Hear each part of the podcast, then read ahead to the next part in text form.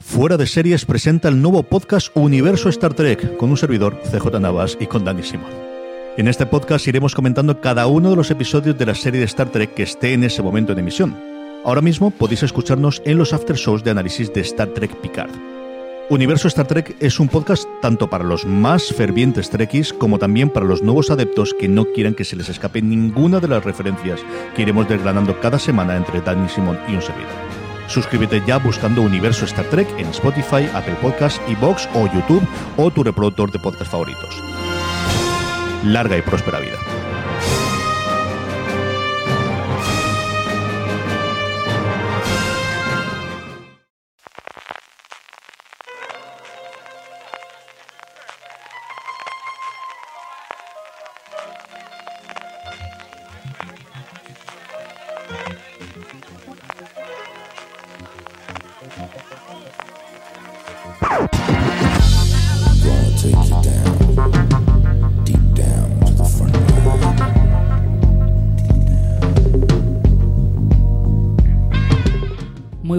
Chicos, buenas tardes, eh, buenos días, buenas noches, ya sabéis, según donde, en qué momento del día nos escuchéis.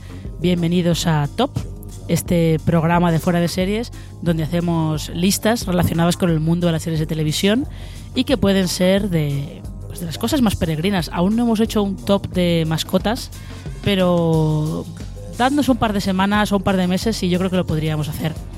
Eh, yo soy Marina Such y para este top especial de San Valentín, porque vamos a hacer un top de nuestras parejas románticas favoritas de las series, me acompañan por un lado Valentina Morillo. ¿Qué tal, Valen? ¿Cómo estás? Pues romántica y a punto de celebrar un santo también. Es verdad, es verdad. Sí, señor, dos por uno para Valen. Y eh, el tercero en discordia en el programa de esta semana es Richie Fintano. ¿Qué tal, Richie? Muy bien, ahora que lo dice Valen, a punto de celebrar mi santo también, que es dentro de tres días. No es famoso, no tiene una fiesta tan glamurosa, pero también hay un San Ricardo. Bueno, oye, me, parece me parece muy bien. Estamos muy, muy de celebración. Muy Así santorales. me gusta. Sí, señor, así, así me gusta.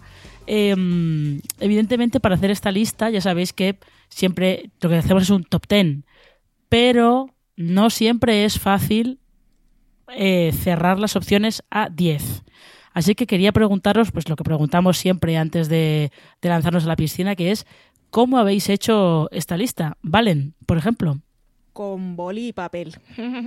Eh, a ver, eh, primero he abierto yo para esto de los tops. Lo que hago siempre es abrir TV Time y me pongo perfil todas las series que he visto y comienzo ahí a ir bajando para inspirarme.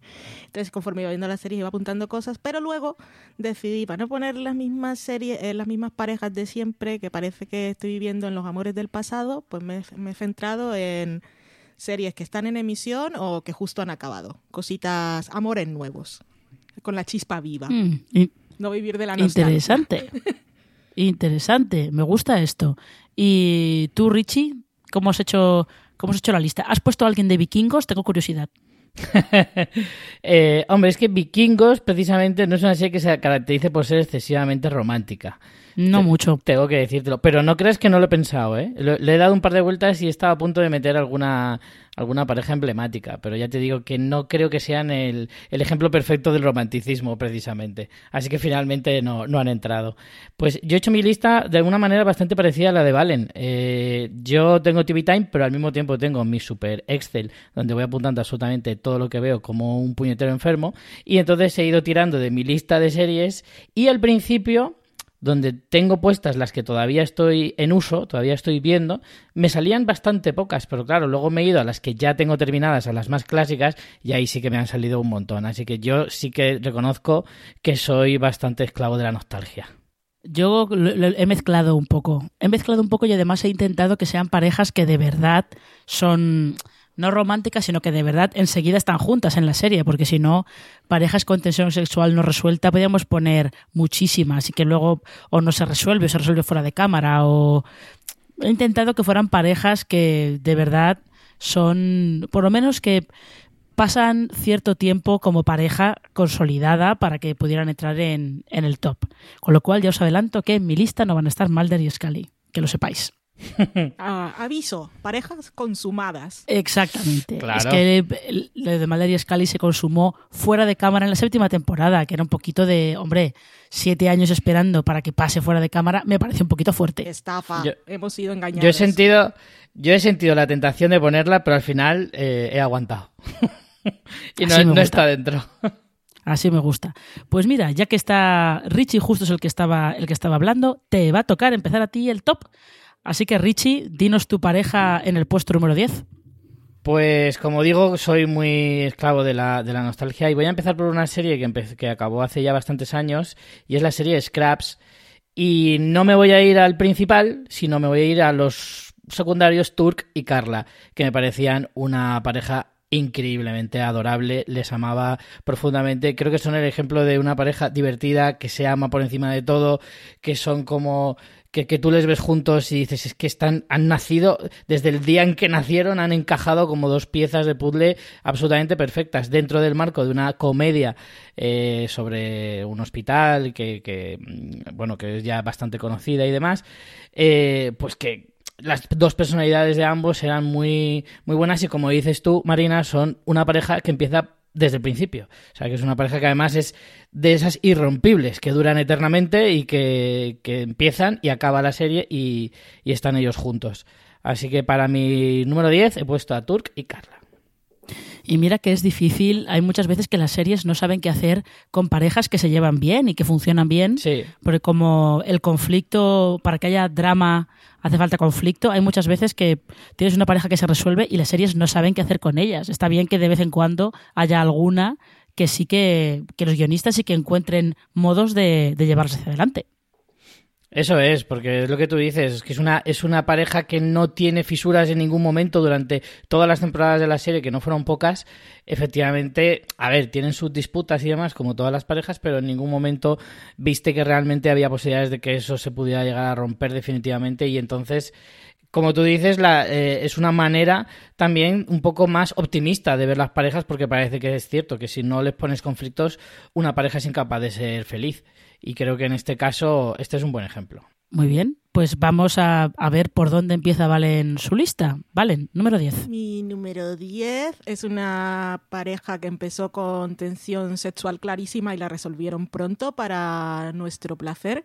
Estoy hablando de Weberly y Nicole de Wynonna Earp, porque yo las amo juntas, porque las echo de menos, porque necesito que vuelva ya la serie con esa cuarta temporada que está costando tanto parir, pero que ya está en marcha, y porque su chip name, el nombre del chipeo es el mejor del mundo, que es Way Hot, por el apellido de Nicole y es maravilloso y las amo. Son divinas y aparte son de las que dan vida fuera de la serie porque siempre están de convenciones y las actrices se llevan muy bien y siempre están dándole ahí carnaza y esperanzas a la gente de que las actrices también van a vivir juntas, pero no. No, me creo que no. No, pero es verdad que Way Hot es probablemente de los mejores nombres de, de ship que puede haber actualmente. Hay, tiene muchas connotaciones ese nombre. Eh, es, pues en mi puesto número 10 yo aquí me he ido un poco atrás porque me he ido a, a, Battlestar, a Battlestar Galactica y me he ido a Roslyn y a Dama. Que es verdad que es un poco trampa porque son pareja hacia el final de la serie, pero, pero qué pareja, amigos. Es que no, te- no mejor no meterse con ninguno de los dos porque juntos eran bastante insuperables y nos dejaron además dos grandes momentos como aquel, aquel aquella amenaza de Roslin diciendo voy a ir a por todos vosotros, voy a utilizar mis dientes como armas si hace falta y luego pues tuvieron un final hombre un poquito triste pero bonito. Entonces creo que, que se merecían estar en, en este puesto número 10, la verdad. Y eso que en Galáctica había alguna, alguna otra pareja que también podría haber, podría, podría haber estado aquí, como Halo y Boomer, pero sí, o Starbuck y Apolo, pero esa No, es que esa era no. demasiado turbulenta. Eh, Esa demasiado turbulenta. Así que nos quedamos con Roslyn y Adama, que era una cosa un poquito más aspiracional y un poquito más bonito. Richie, número 9. Pues he intentado que no todas mis parejas fueran de comedias y demás, pero me ha costado, ¿eh? Sin embargo, esta sí que sigue siendo de una comedia. Me voy a la serie The Office y hablo de Pam y Jim. Eh, una pareja que en este caso a mí me parece muy guay porque vas viendo cómo esa pareja se va haciendo muy poco a poco se va haciendo, se va, empiezan a flirtear. Es una historia muy convencional en la que, pues, dos compañeros de trabajo que encima eh, están en un plano en el que se ven todo el día y entonces hay un cruce de miradas constante. Eh, entonces tú vas viendo cómo poco a poco ellos se van enamorando el uno del otro simplemente por el hecho de estar todo el día uno frente al otro eh, y también porque precisamente son dos personajes que tienen una personalidad que realmente encaja muy bien, que son, tienen el mismo sentido del humor, el misma, la misma forma de ser, la misma forma de pensar, en un ambiente en el que prácticamente todos están absolutamente zumbados, como es esa oficina maravillosa, y, que ellos son los únicos que parecen mínimamente cuerdos. Entonces eh, estaban condenados a encontrarse, a enamorarse y creo que la historia es muy bonita, que además eh, al final de la serie hay un capítulo maravilloso que es el de su boda, que es de verdad increíblemente genial, si no el mejor episodio de toda la serie, de los tres mejores, y que merece la pena, incluso aunque no haya visto la serie, ver solo ese episodio, que se casan en las cataratas del Niágara y que es una maravilla. A mí, Pam y Jim me enamoran. Pam y Jim es además de estas parejas que eh, es como muy canónica de los últimos años en la televisión estadounidense. Así que Hmm. muy bien visto, Richie. Sí, señor. ¿Valen? Puesto número 9. Yo me quedo con Emily y Susan y por Emily no me refiero a otra que a la Dickinson porque la serie de Apple me encanta y la historia de ellas dos me gusta y tiene sus cosas que también son un poco complicadas bastante, pero Emily es una intensita y a mí esas cosas pues me van, me gusta la intensidad. Y escribe poemas con la letra muy pequeñita y todo es muy difícil, pero ellas son adorables y las actrices están geniales y me gustan las cosas estas de señoras que se empotraron hace tiempo, así que destaco a Emily y Susan en mi lista. Saludos saludo desde aquí para Cristina Domenech, que es quien, quien se ide- ideó ese título tan maravilloso. Es el mejor título que ha creado el siglo XXI. Sí, además, aquí yo creo que también hay que decir que eh, Emily y Sue tienen una, una escena de. esas escenas de sexo que son explícitas sin que en, sin que en realidad se vea nada. Que Es fueron de las más destacadas de- del año pasado, eso desde luego. Pues yo en el puesto número 9 me voy a venir a España y me voy a venir a Estoy Vivo y a esa relación que es, es un poquito como lo que Logan le decía a Verónica de esperaba que nuestro amor fuera épico, que, eh, que acabara con derramamiento de sangre y batallas, que es la que tienen Yago, o el enlace, y Susana, la hija de. Bueno, la hija de Márquez. La hija de el hombre en cuyo cuerpo. eh, es el hombre que entra en el cuerpo de, de Márquez. Y mm, esto es, es curioso porque es una relación que estoy vivo, he ido construyendo poco a poco y al final le ha ido dando ese tono épico de prácticamente nuestro destino es estar juntos, pero mm, también se logra siempre que no se pasen con, con lo épico, porque Susana al fin y al cabo pues eh, siempre es un poco bruta y le quita bastante le quita bastante hierro a, a la seriedad de muchas de las situaciones en las que están. Así que, pues mira, para que tuviéramos aquí un poquito de todo y tuviéramos un poco de variedad, pues yo me he ido a, a una serie española, Estoy Vivo, que si no la habéis visto, os la recomiendo porque es muy entretenida. No la he visto y me has dejado toda locker describiendo, intentando describir la trama. Desde luego. Y, y cuando has hecho la referencia a Verónica Mars, he tenido que morderme la lengua porque estuve a punto de decir un spoiler. Ya, no, mejor no. A mí también me ha dado un No. escalofrío, ¿eh? Con Verónica y Logan. Ya, en fin. Eh, Richie, Vale. adelante, número 8. Para el número 8 he optado ya, después de dos parejitas así como muy amorosas y muy ideales, he cogido un par, las siguientes son como relaciones más turbulentas. Me voy a Hank y Karen, eh, la pareja de Californication, Hank Moody, una serie que a pesar de que casi todo se centra en el sexo y en eh, los desfases y demás, es una serie que en el fondo tiene un puntito amoroso muy bonito que si se lo pillas entre tanta maraña, pues es, eh, es muy interesante de ver. Y la historia de Hank y Karen siempre me pareció súper tierna, porque en el fondo Hank, que es un pichabrava absoluto, eh, solo tuvo ojos para una mujer en toda su vida y es la única mujer de la que se enamoró verdaderamente.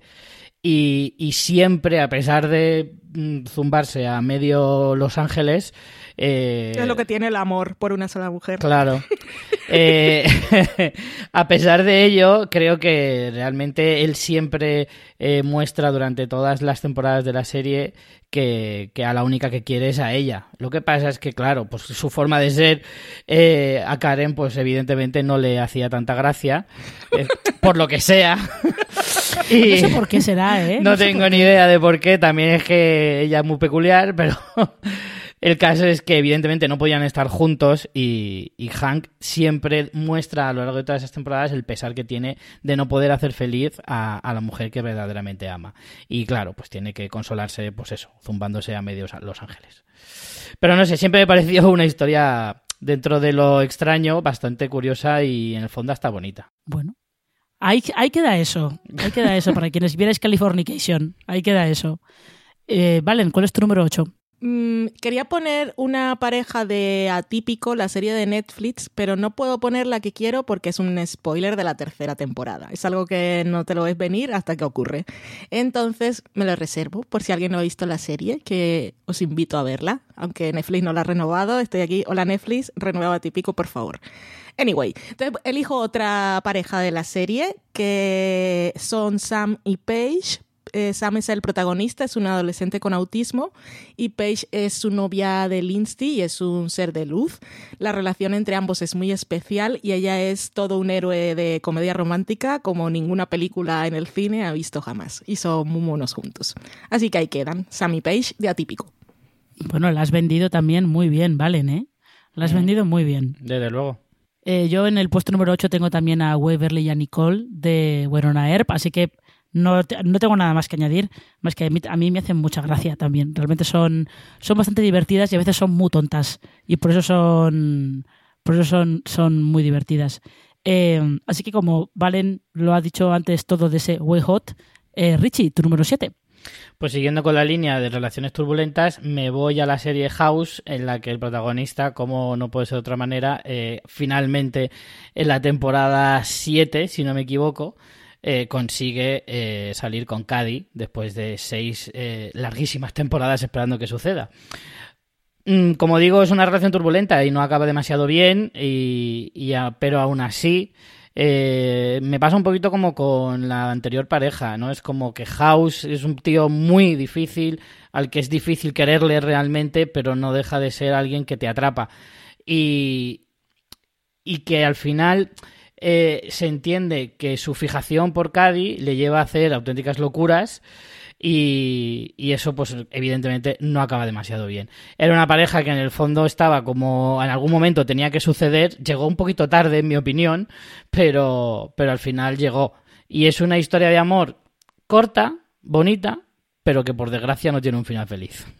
Ya, es, es que eh, House y Caddy pues, es una pareja de las de como concepto porque los ves y cuando están y cuando empiezan parece que eso bueno que puede funcionar pero mm, creo que nunca fue buena idea juntarlos. No. Pero en fin eh, Valen ¿cuál es tu número 7? mi número 7 es una relación bastante madura. Es, es, que a mí me gusta mucho juntos. Son Diane y McVeigh de The Good Fight y los he elegido porque no quería mostrar solo el amor joven y porque estas dos personas además tienen ideologías tan diferentes que es que cuando piensas en ellos eh, te imaginas que seguramente no podrían ni tomarse una cerveza en un bar sin discutir, pero nos muestran lo que es una relación adulta y madura y me encantan y porque y porque Dayan y Christine Baranski y el cliffhanger de la tercera temporada, así que todo maravilloso. Tengo muchas ganas también de que vuelva la serie. Es verdad, no, además eh, Kurt McVeigh es probablemente eh, el héroe de la televisión ahora mismo. O sea, es como un héroe de estos clásicos de toda la vida. Es, uh -huh. es sí. un pedazo personaje, Kurt McVeigh. Son como el, el, amor maduro por excelencia, ¿no? Es como la definición de una pareja madura eh, con todas las letras. Y elegante, y qué sí. clase tienen, y qué apartamento. Sí. Ay, oh, sí, que cuando se despiertan, es que son maravillosos, es tan aspiracional. Todos queremos ser Kurt y Diane. Desde luego. Eso es así. En mi número 7 yo me he ido a, una pareja un poquito más, no turbulenta, pero que tuvo sus altibajos, que son Yanto y Jack Harness en Torchwood. Esto también, pues bueno, al final lo pasan, lo pasan un poco mal, pero sobre todo yo me quedo con ella porque eh, el Jack Harness de Torchwood, que era bastante más serio que el vacilón que vimos en, en Doctor Who, con llanto era como una cosa más ligera y más, eh, y más divertido. Y la verdad es que deja- dejaban, dejaban grandes momentos, eh, sobre todo eh, por la manía que tenía Jack de enrollarse con llanto en, en todos los sitios de- del laboratorio Torchwood y de que los pillaran todos sus compañeros de trabajo. Lo cual pues siempre era muy entretenido, pero así es Jack, ¿qué se le va a hacer? Me acabo de dar cuenta que no tengo Torchwood en TV Time. no la tengo añadida porque no me acordaba de ella. Me he acordado Y ahora. yo solo, solo quiero añadir que si alguna vez eh, algunos de los oyentes vais a Cardiff, aparte de buscar el, el edificio este del milenio, nunca me acuerdo cómo se llama, que es eh, que está detrás de lo que en teoría es la puerta de entrada a Torchwood, ahí en el puerto hay, creo que todavía está, un memorial a Yanto Jones, que lleva años ahí que el Ayuntamiento de Cardiff llegó a plastificar. Si todavía está, buscadlo porque merece la pena. Richie, puesto número 6. En el número 6 he puesto a una pareja de, de tantas que había en la serie Orange is the New Black y me quedo con Piper y Alex, que probablemente sea la pareja más emblemática de la serie, seguramente. Y bueno, este es el ejemplo de una de esas relaciones también ya no turbulentas, sino como con muchísimos altibajos también, como que al principio bien, luego con los flashbacks te cuentan su historia de amor muy bonita y tal, y luego pues las traiciones, las, eh, las puñaladas y demás, sobre todo por parte de Alex especialmente. Y bueno, pues como que al final eh, la serie que además terminó recientemente, eh, su historia acaba siendo como un poco no sé, se queda ahí un poquito a medio camino, pero bueno, todo el trayecto ha sido bastante chulo. Y no sé, me parecía una pareja bastante entrañable, que cuando se las veía juntas y estaban bien, es de esas parejas que dices, jolín, qué bien, que, que a gusto se les ve y que en el fondo te reconforta ciertamente, ¿no? Cuando ves eso en una serie. Eh, pero bueno, también es verdad que la- los momentos duros, como digo, esas traiciones y demás, jolín, es que las sientes tú también en el corazón. Por lo tanto, son una pareja que te sabe tocar bastante la patata, en mi opinión. Hay que ver, a Richie le va la marcha, ¿eh? Le van las Sí, parejas así. sí, sí. hay que ver, hay que que ver. decía que me gustaban las cosas intensitas, ¿no? Es Richie. Ya, yo, yo confieso que Piper y Alex siempre me hicieron mucha gracia, la verdad. Hmm. Sobre todo Piper siempre me hizo mucha gracia. Sí, sí, sí, ent- enternecen. Eh, Valen, el, tu número 6.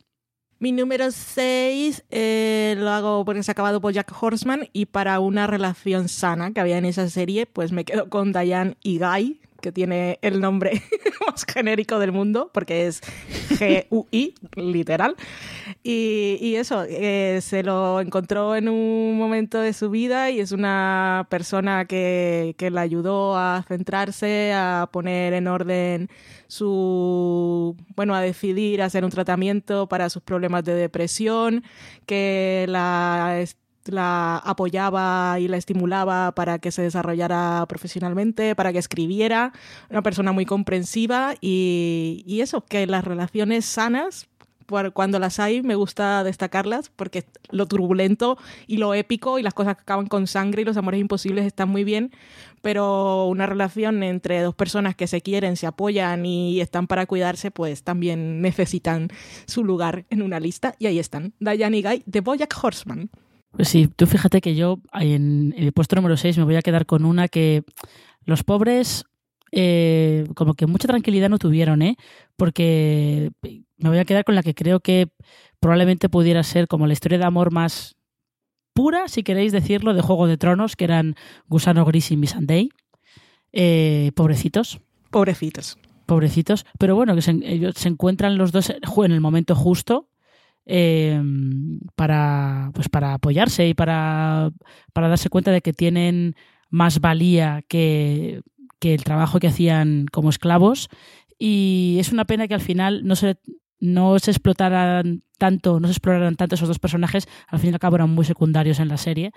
Pero, pero ahí, ahí estaban, eran, eran tiernos, la verdad. Juntos eran, eran bastante tiernos. Así que ese es, ese es mi número 6, Gusano Gris y Missandei. Es lo único tierno de Juego de Tronos, seguramente. Sí, mira que era difícil encontrar una relación bonita ¿eh? de, de amor en, en Juego de Tronos. Ya, es que, en fin, todo el mundo estaba un poquito para allá en esa serie, la verdad. Hmm.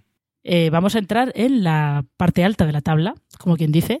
Así que, Richie, ¿cuál es tu número 5? Pues no me he podido resistir y al final me he tenido que ir a Friends y voy no con la más obvia, pero casi, y es Chandler y Mónica. Eh, piensas en Friends y evidentemente la que se te viene a la cabeza es la, pareja por excelencia de la televisión en general, pero para mí Chandler y Mónica tenían también una cosa que si no estaba a la altura estaba casi casi. Era una pareja mucho más fiable, el entendimiento entre ambos era espectacular.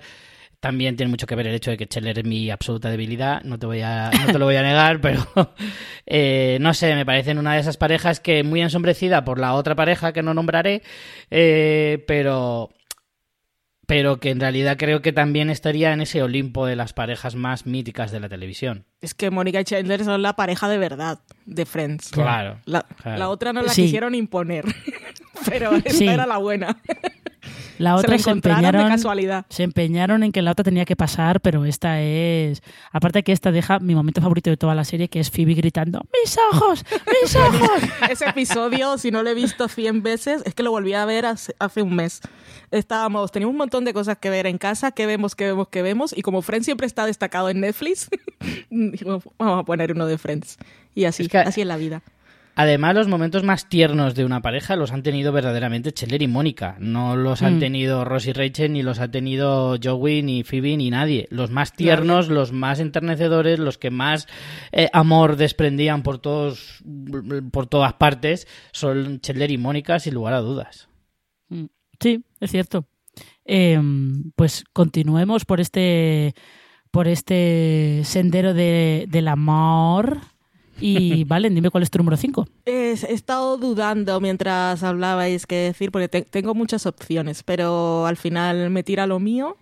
Y, en este caso sí es una cosa que se ha vuelto, es un poco complicada, pero es por la edad de los personajes. Me quedo con Rue y Jules de Euphoria, que gran temporada de Euphoria y bueno, esa relación a los que vimos la serie nos marcó y todos estamos enamorados de Jules y todos queremos abrazar a Rue.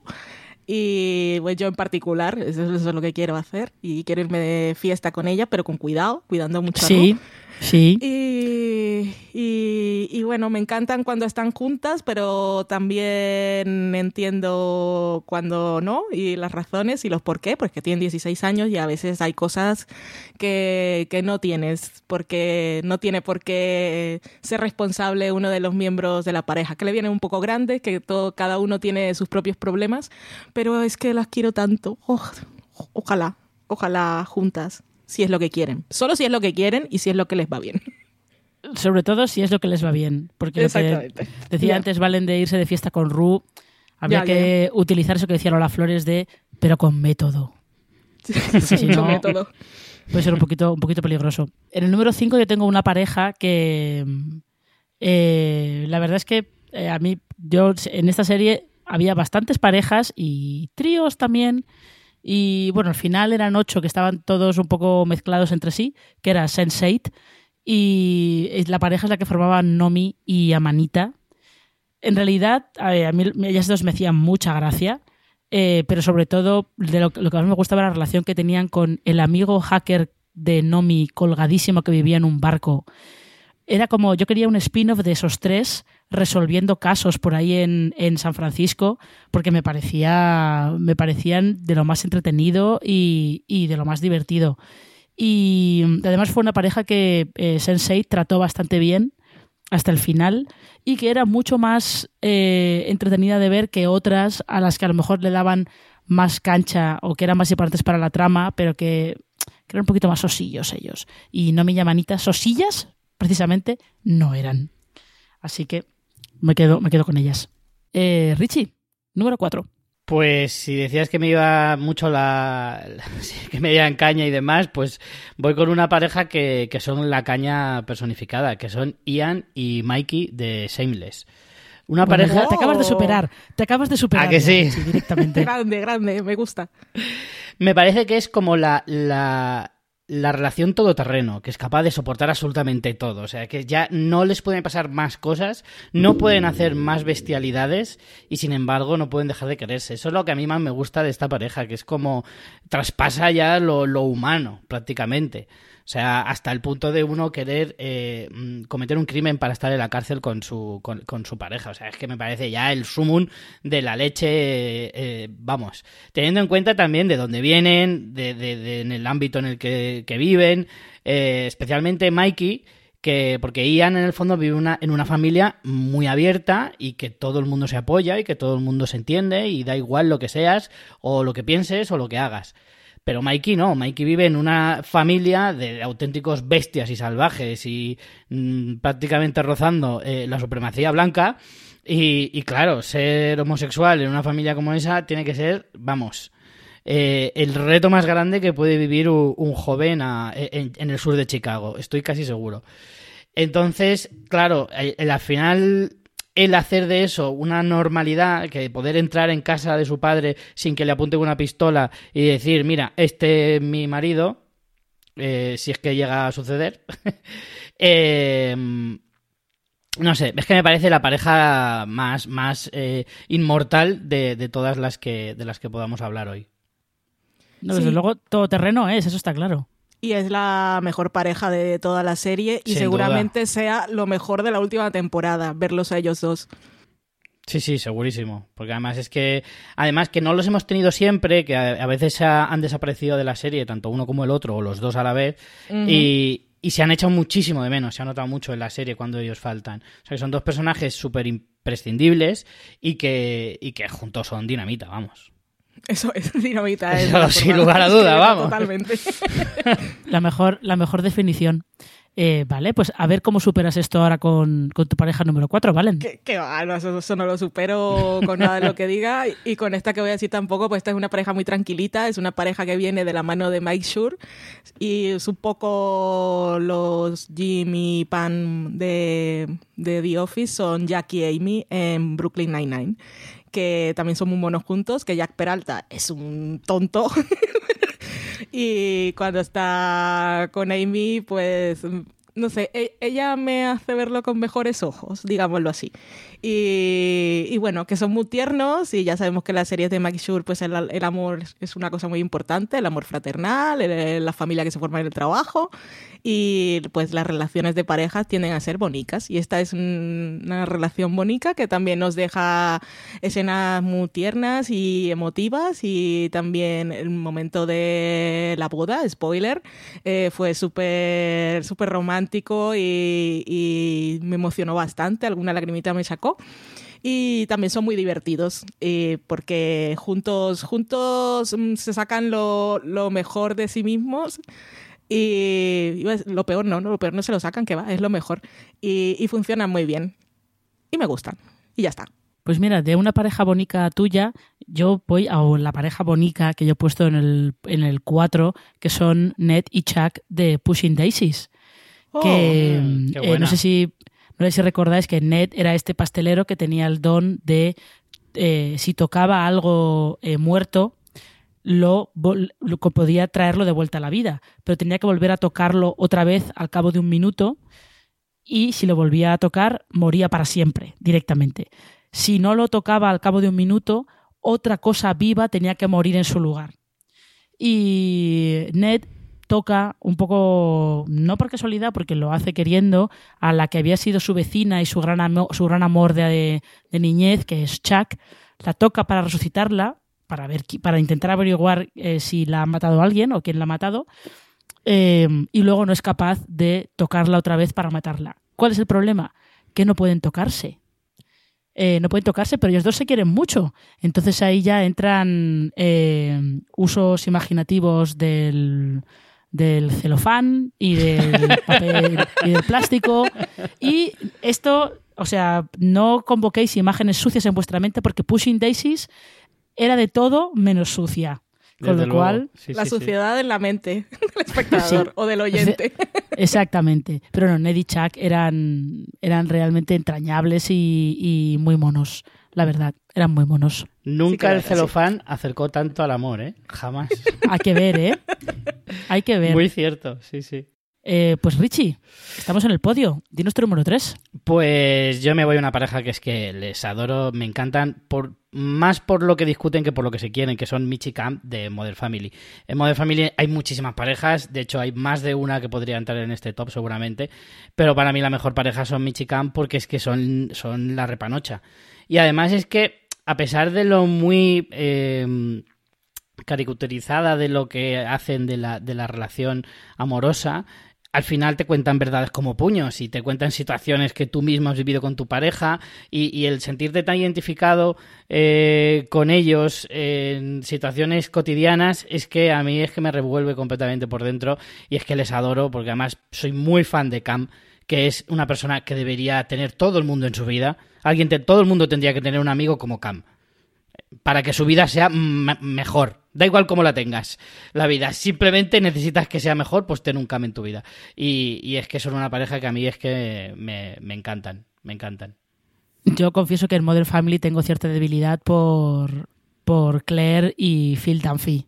Yo también, ¿eh? Y les iba a poner, pero por no repetir serie, por no poner eh, a las dos parejas de la misma serie, eh, me la he dejado ahí en los suplentes, porque yo también soy. Eh, Phil es mi debilidad también total. Es que me, me, debato mucho entre Cam y Phil, y la pareja de Phil y Claire me gustan, pero la suma de Cam y Mitch creo que me gana un poquito a la de Phil y Claire. Pues ahí queda eso. Así que, eh, Valen, ¿cuál es tu número 3? Mejor un cam que el celofán. en el número 3.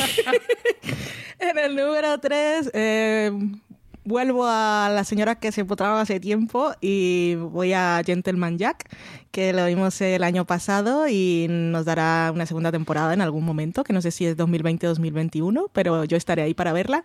Y son Anne y Anne, que no sé cuál, cómo es la diferencia de pronunciación entre los dos nombres, una acaba en E y la otra no. Y, y, y, ellas se aman y yo, yo, las amo más. Y el final de temporada, es que por ese final de la primera temporada, que bien podría haber sido final de serie, y casi prefiero que la historia se acabe ahí, porque el final está donde tú lo pones del punto final, porque la vida continúa, pero después la vida se acaba. Esto yo prefería que se acabara ahí, pero bueno, da igual. Para seguirlas viendo, ahí estaré, que, que me encantan, y aparte las actrices, es que son, son una cosa estupenda, y... Um, y es que tienen mucha química las actrices y la dirección está genial y se, transmite toda esa pasión y los problemas que pudieron haber tenido, pero es, es, ese amor que lo supera todo y en la época en la que estaban es que esto es épica, otra cosa es tontería. pues mira, yo eh, justo tengo en el puesto número 3 también tengo a Ann Lister y Ann Walker de Gentleman Jack y lo único que voy a añadir es que, eh, que sí, que ese final de temporada es eh, un final de temporada de los de romántico, pero además romántico en plan romántico decimonónico. Ese es el oh, nivel, sí. es el nivel directamente de, de, esta serie. Pero todo muy bien llevado y todo muy bien contado y, y también muy bien contadas las, eh, los problemas eh, psicológicos de, de Anne Walker. Yo también estoy deseando ver qué, qué hace Sally Wainwright con la segunda temporada. Me da que hasta 2021 no vamos a verla, ¿eh? pero bueno. Ya. Creo que podremos esperar. Esperamos tranquilamente. Podremos esperar. Eh, pues Richie, número dos. Pues como ya avisado al principio, pues yo es que al final caigo en la, en la, tendencia y en la nostalgia y no puedo evitarlo. Y lo estabais diciendo antes que nos lo vendieron, pero yo lo compré, la verdad. Y es Rosie Rachel de Friends.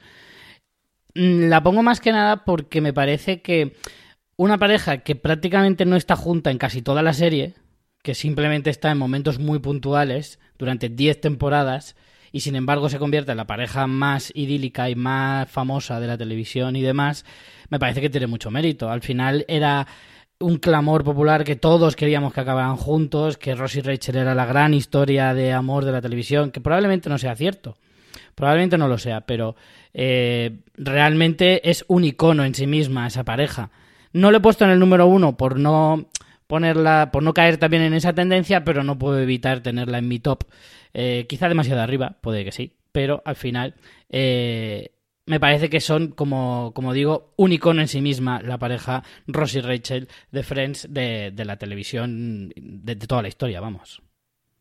Hombre, date cuenta que también acabaron ellos popularizando esa expresión de ¡Estamos tomándonos un descanso! Claro, claro. Contra Así eso que, es muy difícil luchar. ¿eh? Se, han, se han hecho camisetas. Por eso. Se, se siguen discutiendo y se rompen parejas. Sí. Sí. Discutir. Sí, sí, eso sí que es cierto. Pues vamos a por tu medalla de plata, ¿valen? Pues yo traigo un amor de verdad, no como Rosy.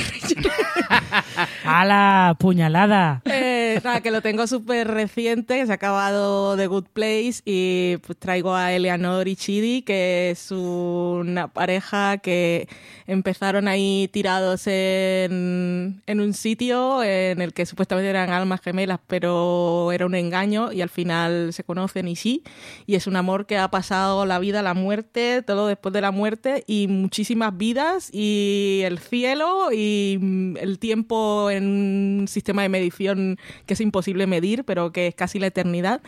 Y, y, ahí seguían. Eh, A mí me dieron unos momentos estos, sobre todo en, la, la escena, creo que es en- fue en esta cuarta temporada, en la que están sentados como viendo una cosa en una pantalla, pues una llorera que me pegué yo. Y me han hecho llorar, me han hecho reír con su indecisión y con los comentarios de Eleanor. Y, y aparte es que los actores en esta serie se notaba que se lo pasaban tan bien y que se querían tanto eh, en la vida real que se transmitía el buen rollo en pantalla. Y, y bueno, también aquí influye mi debilidad por Kristen Bell, que todo lo que haga ella a mí me parece bonito y espectacular. Así que si ella me dice que esa es una historia de amor, yo la compro. Me sumo. Kristen Bell, team a tope. Sí, Tim Kristen. Tim Kristen. Tim Está Kristen toda la tatuado- vida. Bueno, Tatuado en el brazo. Eh, pues mi número dos es una pareja de sitcom, justo, que fíjate, bueno, iba a decir yo, me parece raro que Richie no la haya puesto, pero igual no, no la tenías o la tienes en la lista de los suplentes, que son Marshall y Lily de cómo conocía vuestra madre. Mm. Correcto, también- mi lista de suplentes. ¿Ves? Que son esas parejas que desde el principio de la serie están juntos y luego se casan y tienen niños y todo, pero que mm, eso no impide que funcionen, que funcionen muy bien y juntos además eh, te crees enseguida que la relación que tienen funciona porque son muy cómplices, porque se conocen muy bien, eh, porque se, se apoyan. Estoy pensando ahora el, un capítulo en el que, bueno, es que esto ya, spoilers a estas alturas me parece un poco tal, pero eh, un capítulo en el que mm, eh, muere el padre de, el padre de Marshall de Mm. repente y ver cómo Lily está ahí para él y cómo Marshall la apoya a ella, pues persiguiendo los sueños que tiene de ser pintora. Eh, está muy bien tratada esa pareja y luego pues son muy divertidos, la verdad.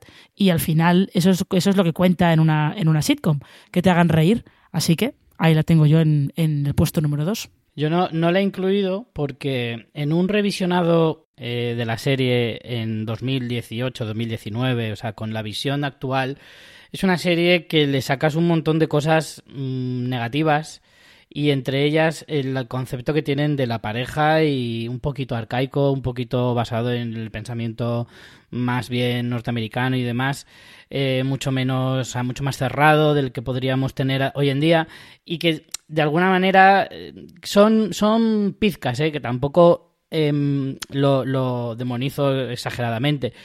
Eh, o sea, el concepto de pareja eh, me parece estupendo, evidentemente. Yo tengo pareja, evidentemente. O sea, tampoco lo voy a lo voy a echar a por tierra. No, no me refiero de forma muy categórica y en conjunto, pero que sí que tiene ciertos detalles que de alguna manera me parecen como un poco ya de, otras épocas y poco evolucionadas.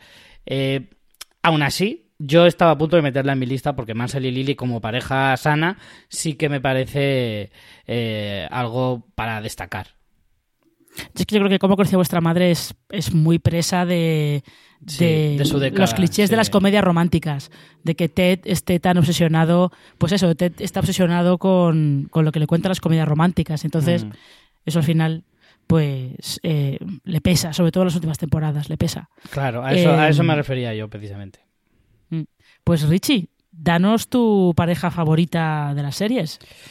Pues me ha costado mucho eh, decidir el primer puesto, pero creo que así como Ross y Rachel fueron su, la pareja del momento, creo que una de las parejas de esta última década, siendo tan extraña como es, es Sheldon y Amy de, de Big Bang Theory.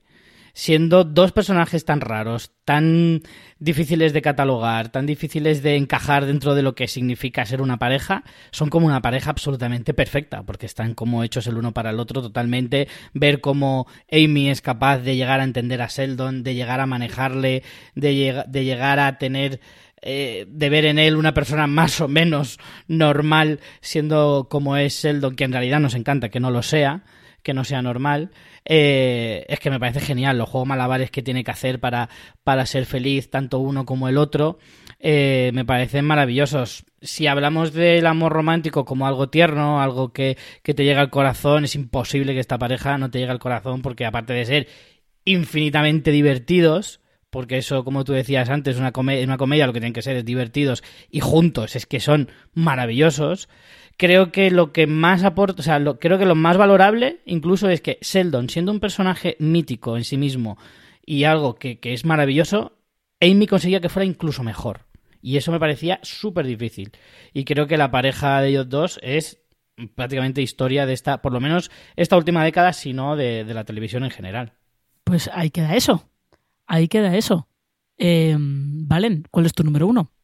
Mi número uno es una pareja que estoy viviendo ahora, la estoy viviendo ahora mismo, están aquí en mi casa, eh, que está la, está la serie en la emisión de su última temporada y la pareja es el centro romántico de toda la historia, es Cheats Creek y son Patrick y David. La historia de ellos es tan, tan guay, es súper divertida, David es el protagonista, es, es un chico que es bisexual, podría decir que es pansexual.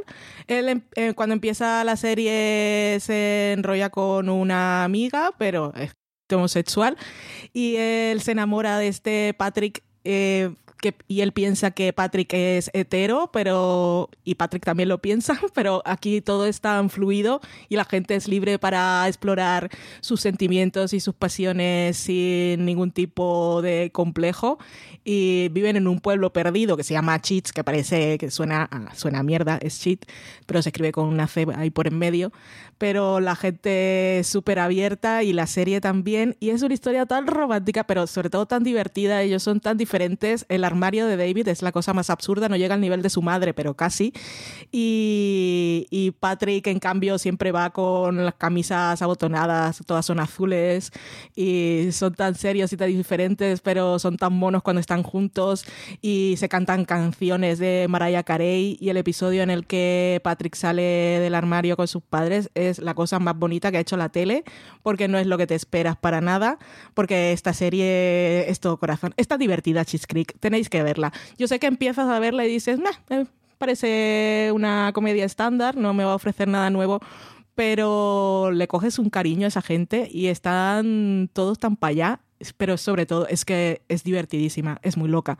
Y luego cuando te coge el corazoncito, te lo soba así, oh, como sobas tú un gatito, y es muy bonito. Y es la última temporada y, y, están bastante centrados en ellos y yo sé que me van a hacer llorar y me van a hacer reír y estoy muy a tope con ellos dos. Y no tengo ganas de que se acabe, pero quiero ver cómo es el final y así estoy ahora mismo. Bueno, de, desde luego eh, habéis hecho unas defensas de vuestros números uno muy apasionadas, ¿eh? Así me gusta. Yo en mi número uno tengo a. Esto a lo mejor es un poco arquetípico poner a Jamie Fraser y Claire Randall de Outlander en el número uno. Pero con todos los problemas que tengo yo con Outlander a partir de la segunda temporada, con ellos nunca he tenido, nunca he tenido ningún problema, porque creo que eh, como pareja funcionan, funcionan bastante bien eh, se compenetran muy bien. Eh, sobre todo eh, teniendo en cuenta los el cierto ejemplo de masculinidad un poquito tóxica pero típica de las novelas románticas que vemos en las últimas temporadas de Outlander, que ese ejemplo no sea Jamie, que es el Highlander del siglo XVIII, sino que sea un tío que viene de los años 60, pues ya dice bastante de, del tipo de, de, personas que son, que son Jamie y Claire. Y mm, sí, no solamente se quieren mucho, evidentemente, también esta es una historia de amor que atraviesa océanos de tiempo directamente, eh, sino que eh, trabajan muy bien juntos y, se complementan muy bien. Y siempre es lo más interesante de la serie siempre es ver es verlos a ellos eh, navegar todas las situaciones que, que se les presentan. Y luego pues el resto de la serie pues depende de la temporada. A veces está mejor a veces está peor pero ellos dos nunca aburren así que por eso los tengo en, en el puesto número uno. Queréis comentar algunas de vuestras de vuestras parejas que se han quedado en el banquillo yo confieso que no tengo más me ha costado mucho llegar a este top 10 pero no tengo no tengo suplentes ¿Vosotros tenéis algún suplente que queráis destacar, Richie? Yo unos cuantos, ¿eh? Al final me ha salido una lista bastante larga y me he dejado fuera, por ejemplo, a Sonny Beverly de la serie Episodes, esa pareja británica del mundo de Hola. televisión de Hollywood, que me encantó, me gustaba mucho esa pareja.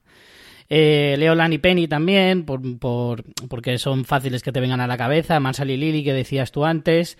De la serie Shameless, lo mismo, por no repetir serie, me he dejado a Kev y Vero, que también son una pareja maravillosa que me encanta. O sea, soy mega fan de, de ellos dos. Phil y Claire, que estábamos hablando antes. También eh, Joy y Darnell, el hombre cangrejo de Me llamo Earl, como parejas Oh. también.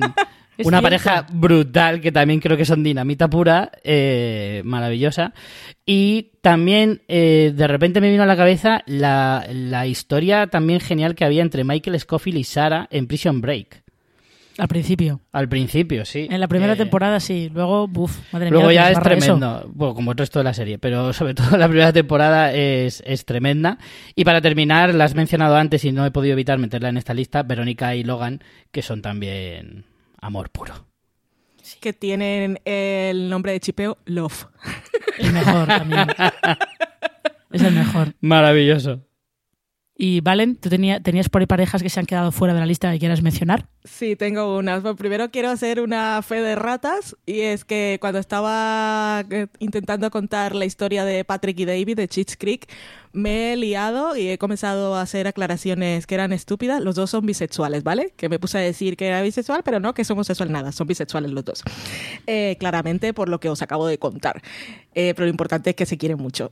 Y ahora, mis parejas. Mm, sí, tengo varias. ¿Quién era? Ah, Sharon y Rob de Catastrophe.